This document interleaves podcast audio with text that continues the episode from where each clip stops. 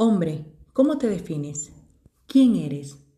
¿Cuál es tu opinión? ¿Cómo te describe ante la sociedad? Según algunos filósofos, especialmente Sócrates, él pensaba que el hombre es una constante búsqueda sobre sí mismo. Platón los definió a ustedes como bípedo implume. Aristóteles pensaba que el hombre es un animal político, un animal que habla.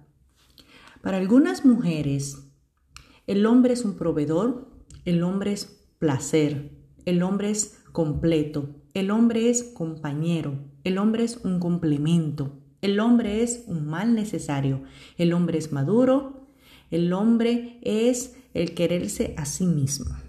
Pero tú, cuéntame, me gustaría saber tu opinión sobre ti mismo. ¿Qué es el hombre? ¿Cómo te defines?